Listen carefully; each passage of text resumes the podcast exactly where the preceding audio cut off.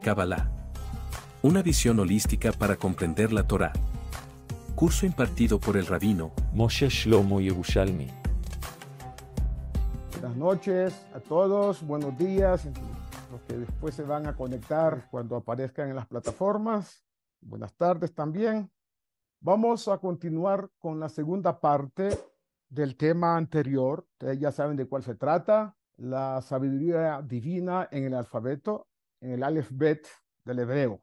Estamos en la letra Bet, que todavía no hemos concluido lo referente a esta letra y no sé si vamos a concluir hoy porque hay bastante información sobre este tema. Bueno, la figura de la letra Bet. Si miran la letra Bet como está escrita de la forma tradicional, Otiyota Shuriot, vamos a ver que hay tres esquinas importantes en la letra Bet y en cada una de esas letras hay, o digo, en cada una de esas esquinas de la letra hay lo que se llama un tag o un COTS. Son en realidad tres. Un tag arriba, que es como una coronita, un puntico, pero además hay un COTS, como una espinita hacia el lado eh, derecho y otra hacia el lado izquierdo.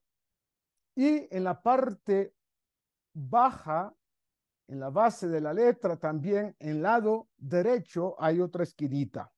Entonces, esas esquinitas son importantes porque vamos a ver de qué se trata. En la esquina superior izquierda, la bet presenta un tag, es una coronita, es un puntico redondo, más el COTS que está en el extremo izquierdo de la parte superior. Es una protuberancia que parece una antenita. Esa antenita alude simbólicamente a la existencia de una fuerza superior que la ha creado, vale decir, ni más ni menos que el creador. Esto quiere enseñarnos que todo lo que fue creado mediante la letra Bet no fue casual, sino que es el producto de la intención expresa del Ma'axil, del creador, del que dio la inspiración para que esto llevara a feliz término los universos espirituales y materiales. Otro punto interesante resulta al estudiar la base de la letra Bet.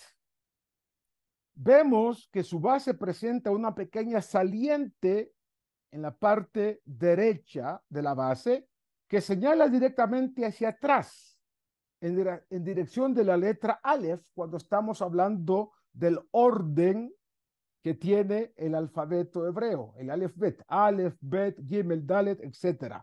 De acuerdo al Malbim, uno de los sabios más importantes que vivió en lo que es Rumania, esto nos enseña, dice él, que podemos aspirar a comprender un poco la grandeza del Creador a través de su curación representada por la bet de la palabra Bereshit, ya que es imposible llegar a estar, digamos, conectado con toda la creación mediante intentos puramente intelectuales.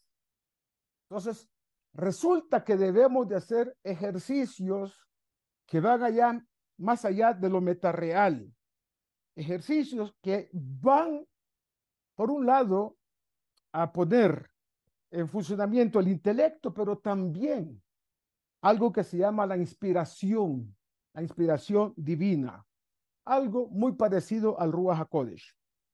La beta alude también al hecho que la creación del universo no es más que un segundo factor, puesto que el factor más importante es el hecho de que existe un Dios creador que antecede a la creación. La letra Bet también es importante porque es la letra con que empieza la palabra Berajá. Y eso no es un hecho menor, eso es un hecho importantísimo. El Talmud de Jerusalén, Talmud Yerushalmi, tiene diversas explicaciones de por qué Dios utilizó la letra Bet y no la letra Aleph, por ejemplo, para dar origen a la creación. Porque con Bet comienza la palabra Berajá, mientras que con Aleph comienza la palabra Arur. que significa maldito. Y así dice el Talmud Yerushalmi en el Tratado de Hagigah. La Bet alude además a las dos grandes circunstancias o principios que deberían dar sentido al universo. Primero, Vehavta et Hashem queja y amarás al Eterno tu Dios. Y segundo, kamoja, y amarás al prójimo como a ti mismo. Yo soy Dios. El valor numérico de ambas es 907. Qué casualidad. Este número es muy diciente y al menos nos está diciendo que el amor a Dios y el amor al prójimo debe ser de la misma manera intenso y de alguna forma debería el hombre ejercitar ese amor, practicarlo frente a Dios, practicarlo frente al hombre. Hay otras aplicaciones, mandamientos y prohibiciones alude la letra beta a eso. Zehuyot a través de cumplir mandamientos y Zehuyot a través de abstenerse de lo que es las prohibiciones de la Torá. También a dos frases importantes con respecto al Shabbat.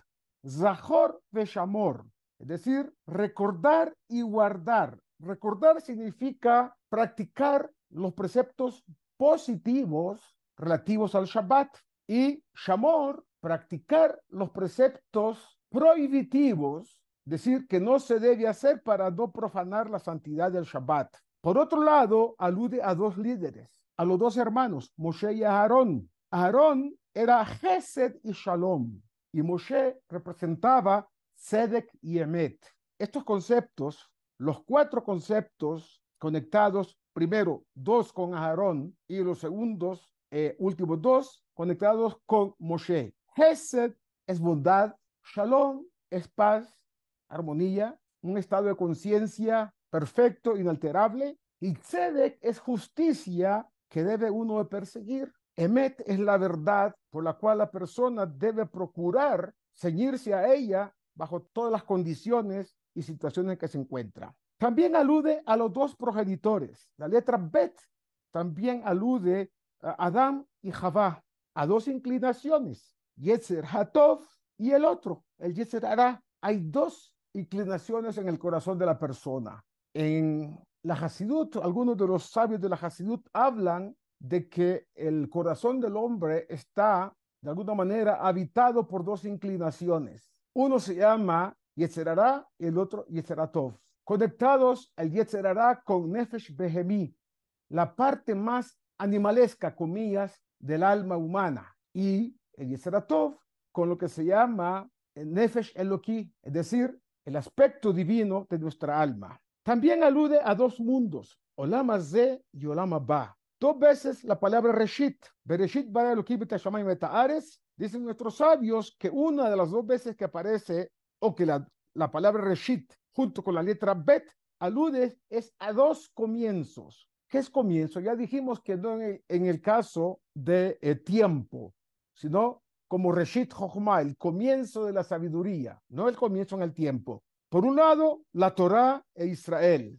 La Torah se llama Reshit Darko, el principio del camino de Dios. Y el otro, Reshit Tehuato, alude a Israel, el principio de la cosecha, entre comillas, porque habla de la parte espiritual del pueblo de Israel, y también alude a Bayit, que es la casa, y a Bait, que es la esposa. El Talmud dice sobre un sabio, rabiose, que dijo lo siguiente, Leolam lo karati ishti, ishti ela beiti.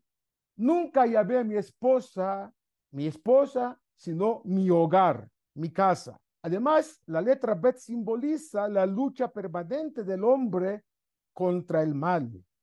La naturaleza de la parte, comillas, animal del alma es en sí misma una mezcla de qué? De bien y de mal. Al menos tres características de ella son importantes. La palabra Geber, que significa un hombre, una persona, un hombre adulto, alude a tres palabras importantes que están insufladas en la parte divina de nuestra alma. Dice, Gimel de Geber es Gomel Hasadim. Bet de Geber es Baishan. una persona con vergüenza. Y Resh, la palabra Rahman. Esa palabra importante que es un hombre en el sentido más pleno de la palabra, alude a un ser que es alguien que procura el bien a los que están alrededor de él, a su prójimo. Es una persona con recato y vergüenza y también es una persona misericordiosa.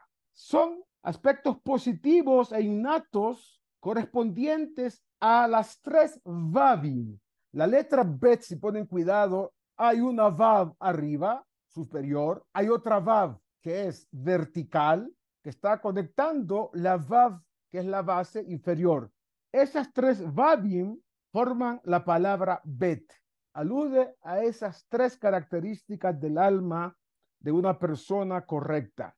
La inclinación al mal sería en contraposición a la parte abierta de la letra Bet. si ustedes ven la parte que está abierta, llamémosle hacia el lado izquierdo, hacia el norte, en realidad, según lo dicen los sabios de la Kabbalah, alude a la parte que esa letra Bet está abierta. Algo se introduce allá. Bueno, eso algo, algo que se puede introducir allá puede ser cosas negativas, como ya vamos a ver más adelante. Importante es saber que el pasuk dice mitzafón tipatach arra'a desde la parte norte, aludiendo a la parte abierta de la letra Bet, es posible que comience el mal. No por casualidad los enemigos del pueblo de Israel y del Estado de Israel están justamente en el norte, en el Líbano. Todos aquellos que están, eh, Líbano, Siria, Irán, etcétera, están por ese lado. Entonces, ya los sabios cabalistas han tratado de advertir que hay que tener sumo cuidado con esa frontera norte del Estado de Israel. Este es un punto importante que queremos de alguna manera, yo quiero que de alguna manera ustedes lo interioricen y de alguna manera lo tengan fresco porque va a ser importante para lo que vamos a ver más adelante. Está escrito con respecto a la letra Bet lo siguiente, Bait, con sabiduría será construida la casa, pues la letra Bet alude a dos casas. ¿Cuáles son las dos casas? La letra Bet, cuando usted la escribe explayando su contenido, Bet, Yut, Tav, esa misma letra alude a dos casas dice los sabios en los libros de Kabbalah, dice Bet y la A, la Bet que llamemos, que llamamos elevada, alta, se llama que es Sod Abba Hochmad Atzilut.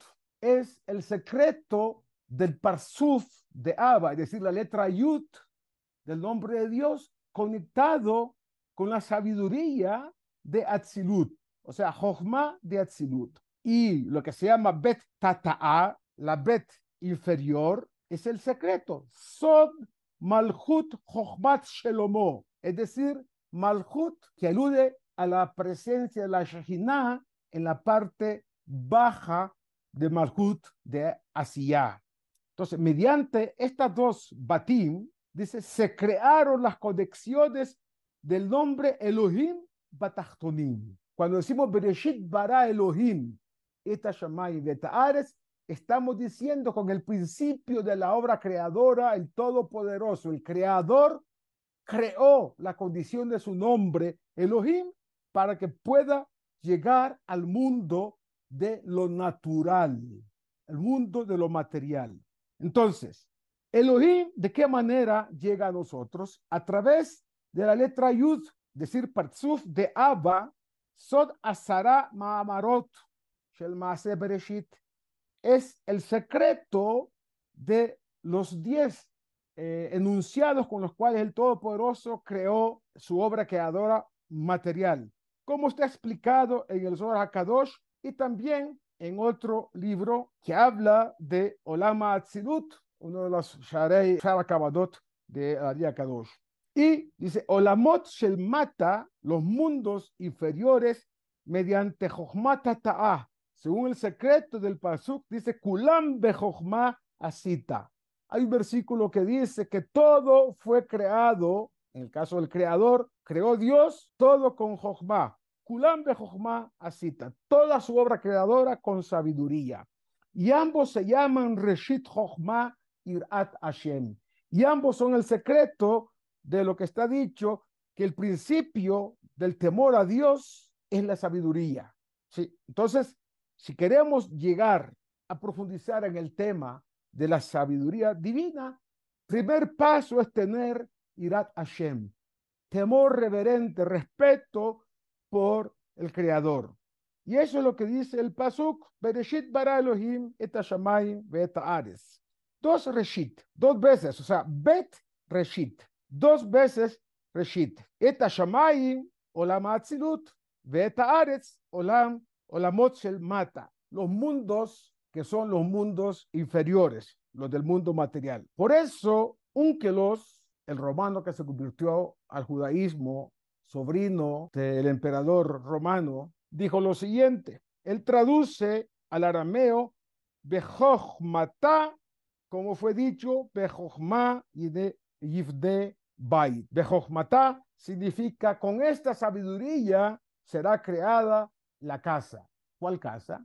Nuestra casa, el cuerpo que tenemos, que es la casa de nuestra alma, nuestra casa físicamente, que nos cubre, también el universo, que es nuestra casa. La letra beta al final alude entonces a Jochma y la A y Jochma Tata'a. Y eso es importante tenerlo claro para que sepamos por qué Dios tuvo a bien utilizar eh, ni más ni menos que la letra Bet para crear el mundo. Primero, Bet alude a Braja, bendición. Bet alude también a lo que dijimos, a Jochma, a sabiduría. Y también alude a un principio fundamental, la conexión del hombre con su mujer, lo que dijo Rabbi Yosef, Leolam, lo el abeiti. Nunca llamé a mi esposa, mi esposa, sino mi hogar, porque eso es básicamente la parte femenina de nuestra alma, es decir, la que está con nuestra eh, pareja. A continuación, vamos a entrar en una materia un poco más complicada sobre la letra Bet, de otros libros importantes que van a arrojar nuevas luces o adicionales a lo que ya hemos estudiado. Entonces, la letra Bet tiene como propósito realmente la continuación de lo que llamaríamos nuestra casa. La letra Bet es realmente una alusión a los aspectos que cubren nuestra alma. Nuestra alma tiene un cuerpo. Ese cuerpo está compuesto, como dijimos en algún momento, por huesos, tendones, músculos, epidermis, endodermis, epidermis, la vestimenta que usamos, que también son capas, capas que nos cubren, como una casa nos cubre a nosotros. Exactamente a eso se refiere cuando está dicho ni más ni menos que a la casa de Dios. Es decir, Bet Hashem. Como está dicho el Pasuk, el versículo, mi casa será llamada una casa de oración para todos los pueblos. En alusión no solamente al Betabigdash, sino al universo entero, al mundo material y todos los mundos espirituales. Y que esta es una motivación divina por la cual creó todo con santidad y además con bendición. Porque Akadosh Borohu deseaba una morada en el mundo inferior, es decir, el mundo material. El cumplimiento de este deseo hace, este deseo divino, hace que nosotros tengamos un cuerpo físico. Y todo esto comienza con la creación de todo el universo y del hombre como pináculo de la creación un alma divina encerrada en un cuerpo, convertido en algo que debería ser prototipo del reino de Dios, o sea, Malhut Hashem Alei Adamot, el reino de Dios sobre la tierra. De alguna manera, esta es la idea del imperativo que Dios le da al hombre para que se multiplique en todas las formas posibles para conquistar el mundo entero, como una declaración de un propósito superior muy elevado. Así dijo Dios cuando dijo, Mikdash y me construiré un santuario, un tabernáculo, y moraré, no dice Dios en el tabernáculo, moraré en ellos, o sea, dentro del hombre mismo. Entonces, es increíble cómo todos esos aspectos van dando forma al deseo divino de estar conectado con el mundo material. En todo y cada uno de los seres humanos. Y en ese sentido, el pueblo de Israel lleva el estandarte para que el género humano completo pueda realmente conocer el verdadero Dios, no el verdadero Dios como dicen algunos eh, que tratan de convencer quién es Dios, etcétera. No, la verdadera dimensión del Dios del universo, que es algo que el alma humana no tiene ningún punto de referencia y comparación. Por eso dicen nuestros sabios en el Talmud que Dios es uno porque es incomparable. No estamos hablando de uno en número, ni uno conformado por partes, sino en uno que es incomparable, que no tiene parangón. Entonces, justamente uno de los elementos para que esto sea real y que se pueda llevar a cabo es la necesidad de tener un templo, un Betamikdash, un lugar donde Dios pueda de manera más palpable interactuar con el género humano, con el pueblo de Israel en principio y con el género humano completo. Como ya sabemos, Dios dijo que Él quiere construir una casa donde se convierta esta casa en una casa de oración para todos los hombres. El tema de la revelación divina dentro del pueblo de Israel siempre está presente, pero a menudo, eventualmente, no es muy comprendida esta presencia justamente dentro del pueblo de Israel. Porque realmente Dios es el rey del universo, Dios es el Dios del universo.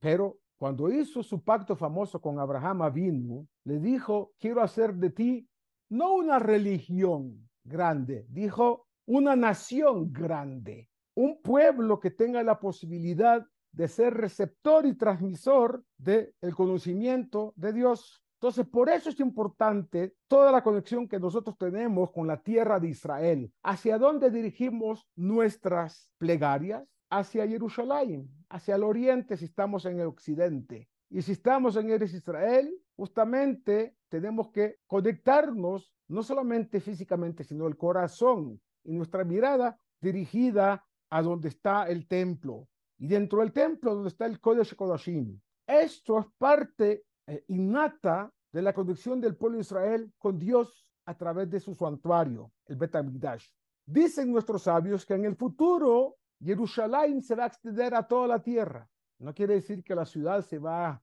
a extender toda la tierra, sino el impacto, el influjo de divinidad que llega a Jerusalén va a estar extendido a todo el planeta Tierra, en realidad a todo el universo. Y por esa razón hay una cuestión con respecto a una pregunta que se hace. ¿Por qué, comía Dios la necesidad de crear lo que creó? Dicen los sabios de la Kabbalah que eh, Dios tuvo una ta'avá. Ta'avá es como una pasión. Ta'avá es como algo fuerte que siente, comillas, ¿no? En el caso de Dios no existe sentir, pero un deseo importante de traer hacia los mundos inferiores su voluntad y su presencia de manera más palpable. Sin embargo, en algunos lugares, algunos libros, sobre todo de ética, se habla que Ta'abá denota algo que podría ser considerado negativo. Cuando una persona tiene, digamos, una pasión por el juego, por las cosas lúdicas,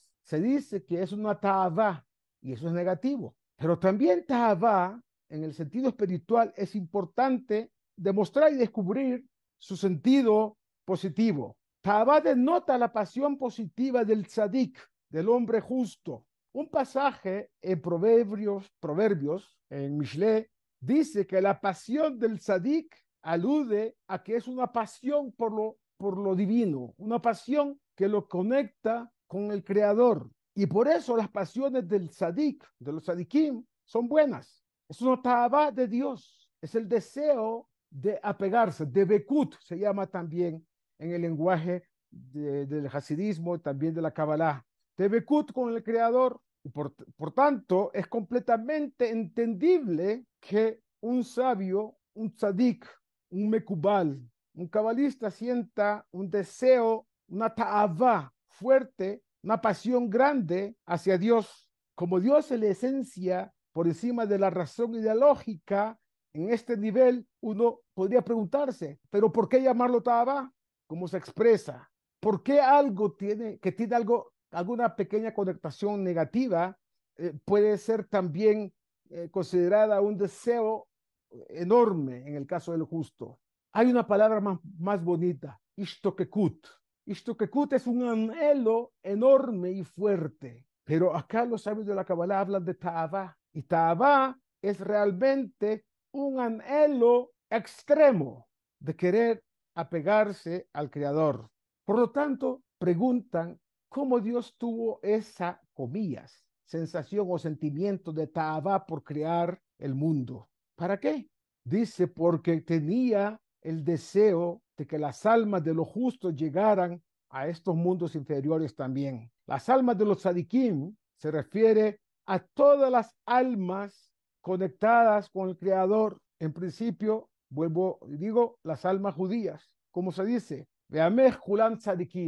y tu pueblo todos son juntos, son justos. La connotación de Dios como el sadik del mundo se refiere al abandono, llamemos, de manera absoluta de lo que es lo mundano por aquello que debe ser insuflado con espiritualidad. Cuando el alma desciende a estar encerrado en este cuerpo, entonces es una fuerza dentro de un cuerpo. Y es la experiencia un poco traumática del alma que anhela estar conectado con lo absolutamente espiritual, o sea, con lo mejor y más bueno de todo, es decir, Dios mismo. Su tarea es verdad, en verdad, es convertirse en un sadik en este mundo material para emular la fuente del tzedek, de la justicia arriba, es decir, de la justicia de Dios.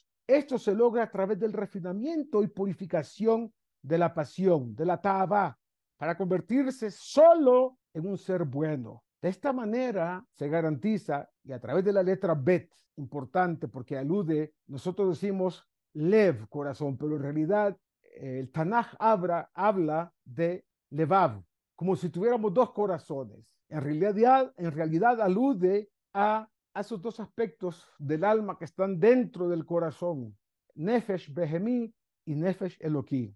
El sadik de arriba, es decir, Dios, habita en la casa construida para él por el sadik de abajo. ¿Quién es el sadik de abajo? Aquel que intenta con todas sus fuerzas apegarse al Creador y hacer de la voluntad del Creador su propia voluntad para que la voluntad divina tenga vigencia y tenga actualidad constante en este mundo inferior. Por eso la gran bet en el Sefer Torah de Bereshit, en el comienzo, expresa esto como propósito final. Como se dice, la escritura surgió primero en el pensamiento.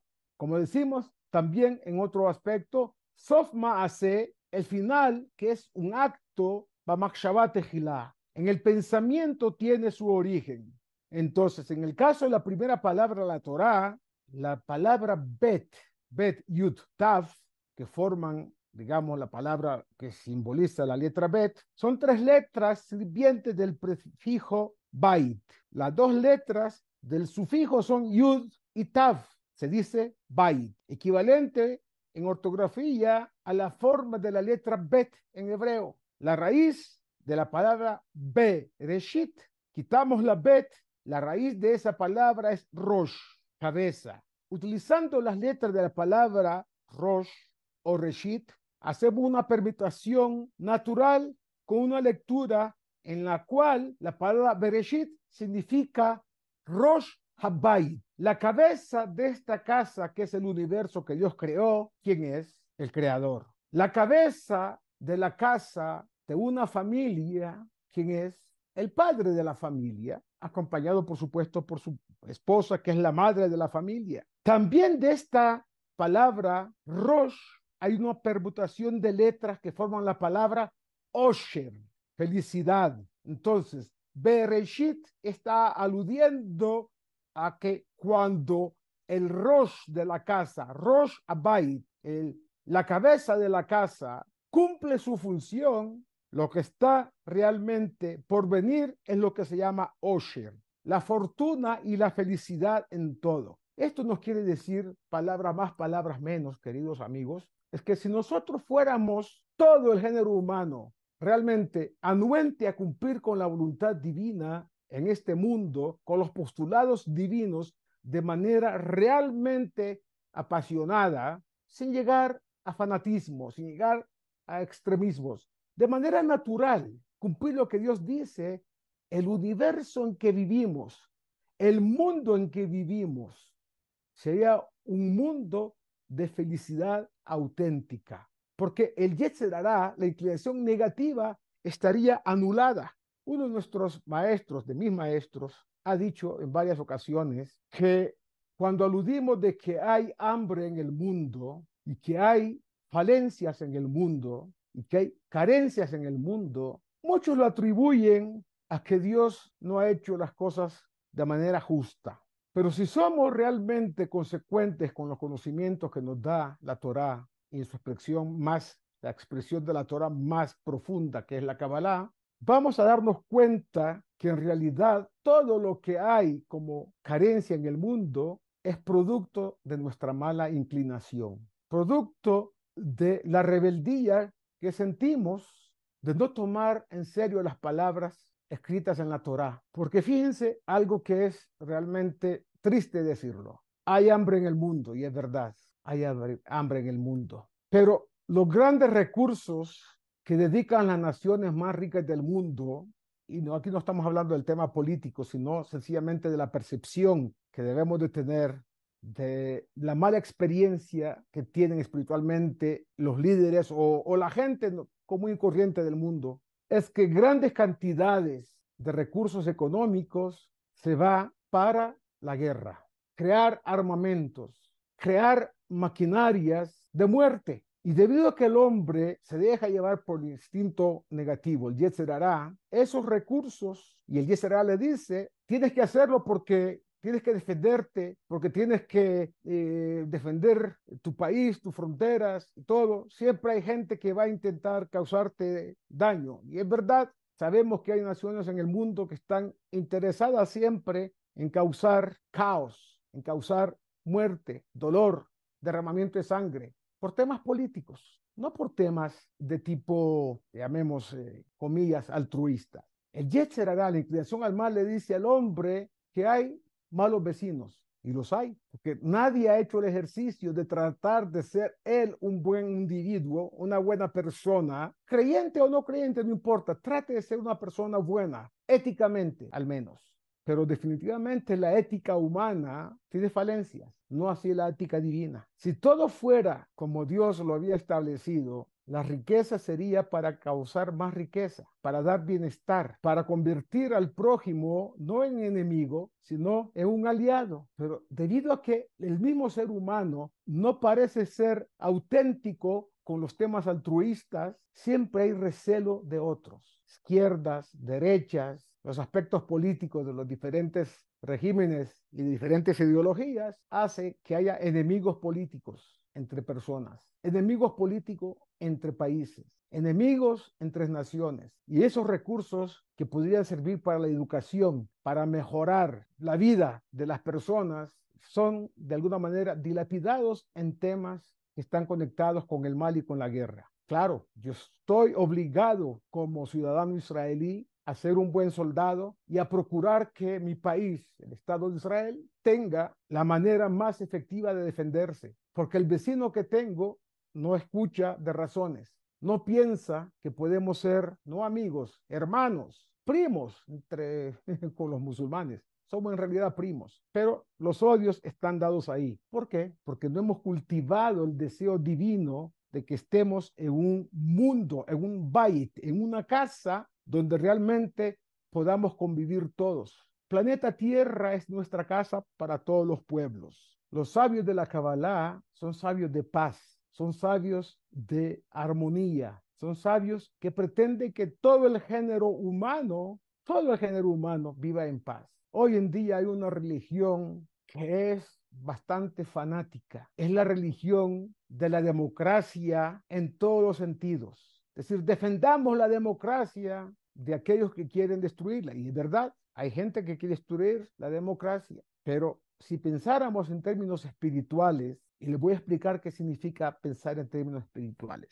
Lo vamos a hablar desde el punto de vista político. Ejemplo, el Islam, el Islam dice que el centro de todo es Dios. El mundo occidental, la democracia occidental, dice que el centro de todo debe ser el hombre. El Islam dice el centro debe ser Dios. La democracia occidental, el centro debe ser el hombre. Y si Dios existe, entre comillas, porque también se pone en tela de juicio, Dios debería estar en la periferia, no debería molestar al hombre, comillas. Debería estar en la periferia, que no intervenga con el tema humano. Todo lo contrario. El judaísmo dice que el centro de todo es el diálogo entre el creador y nosotros las criaturas. Diálogo significa escuchar lo que tiene Dios que decir, hacer de la voluntad de Dios nuestra propia voluntad y de esa manera abrimos un diálogo donde lo que nosotros tenemos que decirle a Dios sea escuchado de manera correcta y de manera expedita.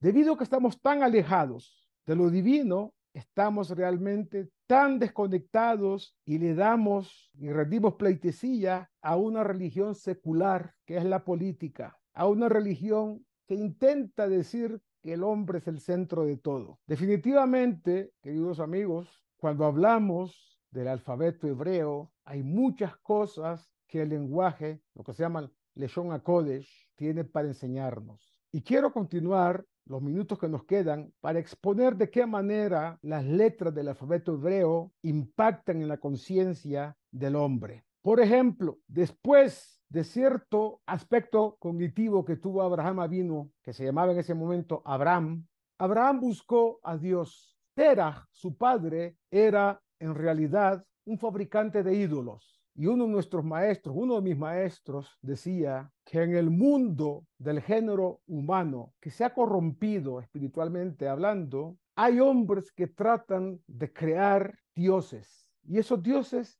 son ideologías. Está el profeta del comunismo. Y la gente le creyó a ese profeta del comunismo. Tristemente era un judío. Terach también llegaba, dice el Midrash, a entender que el hombre estaba necesitando darle forma a un poder superior con una imagen. Y venía la gente y le decía, don Terach, hágame por favor un Dios que me sirva para tal cosa. Bueno, hay un Dios de los borrachos, hay un Dios de los enamorados, ¿no? Según el panteón eh, griego hay un Dios de las artes, hay un Dios de todo. A Terah venían a preguntarle, hágame un Dios que tenga que ver con esta ideología. Y si ustedes ponen cuidado a nivel de la historia, el género humano que se ha alejado de lo divino ha creado dioses. Y muchas veces esos dioses son judíos. Son seres humanos judíos que han sido deificados. No quiero entrar en detalles ni en polémicas, pero hagan ustedes un ejercicio entrando a Google y pregunten qué ocurre allá con una cantidad de religiones que andan en el mundo y muchos de los ídolos que tienen han sido judíos, ya sea autores del comunismo o del capitalismo extremo, una cantidad de cosas que andan por ahí, porque nos hemos alejado del pensamiento y creación divino. Abraham vino después del momento de la circuncisión, cuando se hizo el Brit Milá, se agregó un aspecto en su propio nombre. La letra Hei de Hibaram, decir, El Toldot Shamay Baares. Estas son las generaciones del cielo y la tierra cuando fueron creados. Ahí hay una letra Hei de Hibaram que fue agregado a Abraham Avino. Y en vez de Abraham se llama desde ese momento Abraham, el padre de muchas naciones. Esa pequeña letra Hei, que según los libros de la Kabbalah venía de la letra Yud del nombre de Sarai, Sarai, la Yud se dividió en una Hei para Sarai, convertirla en Sara, Sara, y la otra Hei de la Yud se convirtió en Abraham. El valor numérico de la letra Yud es 10. Si se divide entre dos, es 5 y 5, Hei y Hei, Abraham y Sara. Eso manifestó el poder divino de la bendición que fue otorgada a Abraham en el momento en que un detalle aparentemente minúsculo hizo que su realidad espiritual cambiara. Por eso también la bendición sacerdotal se compone de tres versículos. El número de palabras progresivamente es 3, 5 y 7, con igual diferencia de dos, de dos letras bet. Entonces, en la bendición sacerdotal decimos, Kote Barhut Ben Israel, amor lahem. Yevarija Adonai Vishmereja. Yeramai Panabeleja Vijuneca y Sadonai Shalom. Allí el orden de letra es 15, 20, 25, con igual diferencia de cinco letras Hei. Las palabras presentan entonces una conciencia completa o grande, mientras que las letras representan conciencia particular o directamente pequeña, relativa a la persona como individuo. Entonces, el poder de bendecir de plenitud que se le dio a Abraham Avinu fue que Dios le dijo que en él iban a ser bendecidas todas las familias de la tierra. Serán bendecidas en ti por esta letra Hei que se te introdujo en el nombre, todas las familias del mundo. No está hablando de países ni de naciones. Por lo tanto, la sola presencia de Abraham vino hizo que se llenara de bendición todo el mundo entero. Entonces, el poder, digamos, de describir, de dibujar la bendición al más pequeño detalle fue concedido a Abraham por efectos de la letra Hei que se le transmitió eh, a su nombre. Pero fueron dos Hei. Bet Hei, Hei para su esposa Sarah y Bet Hei, la segunda Hei para eh, su nombre Abraham. Entonces, de esa manera, Abraham vino se convirtió no solamente en el rey de su casa, Rosh Bait, sino también, no solamente la casa particular de Abraham, sino de la casa que compartimos todos los seres humanos. Entonces, la letra Bet son en realidad tres paredes conectadas con una abertura al lado izquierdo, el lado del norte. En un lado, en un aspecto que tiene que ver con el alma, la letra Bet dice que es conectada con el mal comienza desde el norte. La capacidad del hombre para elegir entre el bien y el mal está dada en esa abertura de la letra Bet. Los tres rasgos de carácter positivo del alma animal y la inclinación malvada también están conectados con ese lado. El lado norte que está abierto simboliza también el atributo del coraje y la geburá, la fortaleza que tiene el hombre para sobreponerse a la inclinación del mal. Y por ese lado también entra esa abertura de letra Bet, el temor al cielo. Como está dicho, todo está en manos del cielo. Todo está dado en las manos del cielo, excepto el temor al cielo. En el nombre de la letra Bet hay implícita la palabra Bet dos veces. Casa por un lado, casa donde habita un ser humano, y mundo por el otro lado. Además, también está conectado con los dos mundos, Olama Ze, Olama Ba. El Mashiach, dicen los libros de Kabbalah, cerrará, cerrará el lado abierto de la letra Bet. Y si ese lado va a ser cerrado, la letra Bet se convierte en una letra Mem. La men es una bet como la bet que hemos visto en el dibujo que les mandé, pero cerrado en la parte abierta. Se convierte entonces en una men que alude a la omniscencia del Todopoderoso, hablando de la Torah que revela la chispa innata del Mashiach. Y en ese sentido también, en el aspecto divino de la letra Bet, cerrar ese lado que está abierto estaría conectado con un corazón más propicio para entender el mensaje divino. Y aquí en este caso va a ocurrir algo que en los mundos eh, espirituales no hay contradicción, pero en el mundo material sí. Omnisciencia de parte del ser eh, divino, por un lado, es decir, conocer todo, saber todo lo que ocurre, y por el otro lado, libre albedrío. Algunos creen que si Dios lo sabe todo, no puede haber lugar a libre albedrío. Porque ¿cómo va a saber Dios qué voy a hacer yo cuando tenga un conflicto de valores? Se olvidan que en el aspecto de la divinidad, lo más profundo y elevado de la divinidad es que Él está por encima de tiempo y espacio. Por lo tanto, todo el tiempo es un presente continuo, donde el futuro, por un lado, para Él es un presente. O sea, lo que yo voy a decidir, ya sabe Él qué es lo que yo voy a decidir. Ah, yo mismo no lo sé. Claro, usted no lo sabe porque usted depende de tiempo. Para pensar y reflexionar, usted debe tomarse tiempo. Para llevar a la práctica el acto de lo que pensó hacer, también hay un tiempo. Entonces usted se desplaza entre espacio y tiempo, dos vectores que no existen en el plano divino. Entonces Dios conoce exactamente lo que yo voy a hacer cuando aún yo todavía no tengo claro cómo voy a actuar. Voy a parar acá en este momento para darles espacio a preguntas. Lo que viene es bastante denso también. He tratado de hacer un ejercicio de pirotecnia o de malabarismo intelectual para poder traerles todos estos elementos y hacerlos de una forma más o menos inteligible para, para cada uno de los pues, participantes de la clase, cada uno según su nivel y su grado de absorción de estos conceptos porque los conceptos tienen que ser dados tal cual están y transmitidos en el lenguaje que ustedes conocen y que yo conozco y que podamos también interiorizarlo. ¿no? Kabbalah, una visión holística para comprender la Torah. Curso impartido por el rabino Moshe Shlomo Yerushalmi. Le agradecemos su compañía y le invitamos a suscribirse y activar las notificaciones para recibir este contenido semana a semana. Nuevamente, muchas gracias. Shalom.